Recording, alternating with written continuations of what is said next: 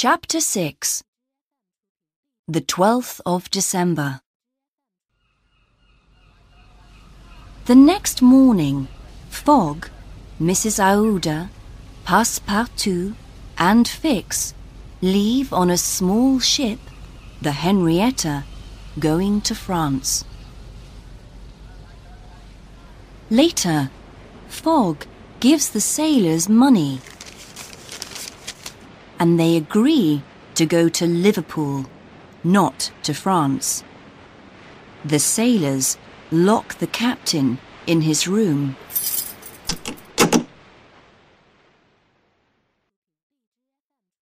The 16th of December. The Henrietta is in the middle of the Atlantic and there's no coal. Burn all the wood on the ship, says Fogg. The 20th of December. The ship arrives in Queenstown, in the south of Ireland, and there's no more wood on it. Let's get off here, says Fogg to Mrs. Aouda, Passepartout, and Fix. Fix doesn't arrest Fogg in Queenstown. He's waiting for them to arrive in England.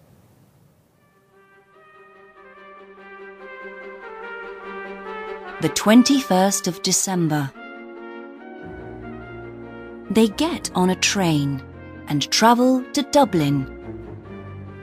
There, they get a fast ship to Liverpool. In Liverpool, Fix arrests Fogg at last and takes him to prison. In prison, Fogg looks at his diary. The 21st of December, 11:40 a.m. We arrive in Liverpool. At two o'clock, he looks at his watch. There's time to go to London on a fast train and to be at my club by 8:45 this evening. He thinks. At half past three, Fix arrives with Mrs. Aouda and Passepartout.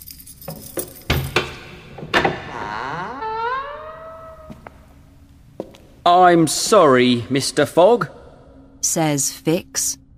The gentleman thief, James Strand, is in prison. You're free to go. Angrily, Fogg punches Fix in the face. Then Fogg, Mrs. Aouda, and Passepartout run to Liverpool station. They get a fast train to London.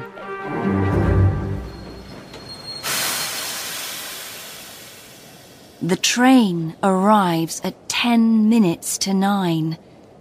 Fogg is five minutes late for his meeting with Stuart. Fogg doesn't want to get to his club late, so he goes home with Mrs. Aouda and Passepartout.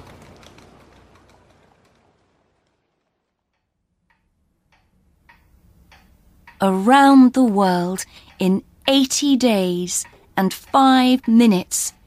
He's the loser.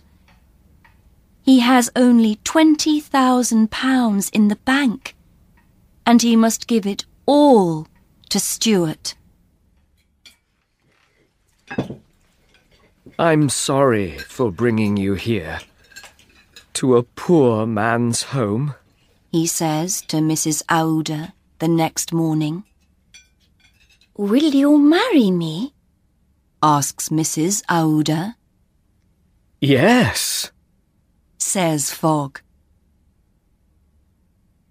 That afternoon, Fogg tells Passepartout, I want to marry Mrs. Aouda tomorrow, the 23rd of December.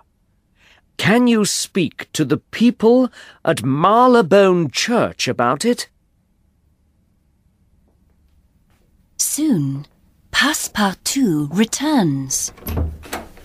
Today's the 21st of December.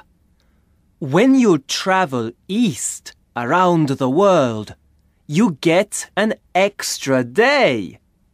You aren't late for your meeting at the club after all. But you must run.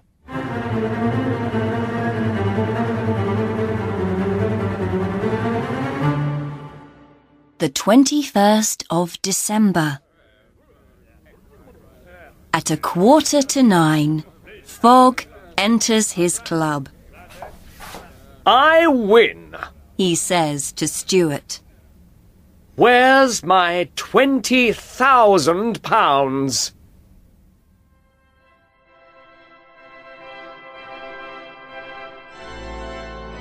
Next Monday, Fogg, the world traveller, marries Mrs. Aouda. He's a very happy man.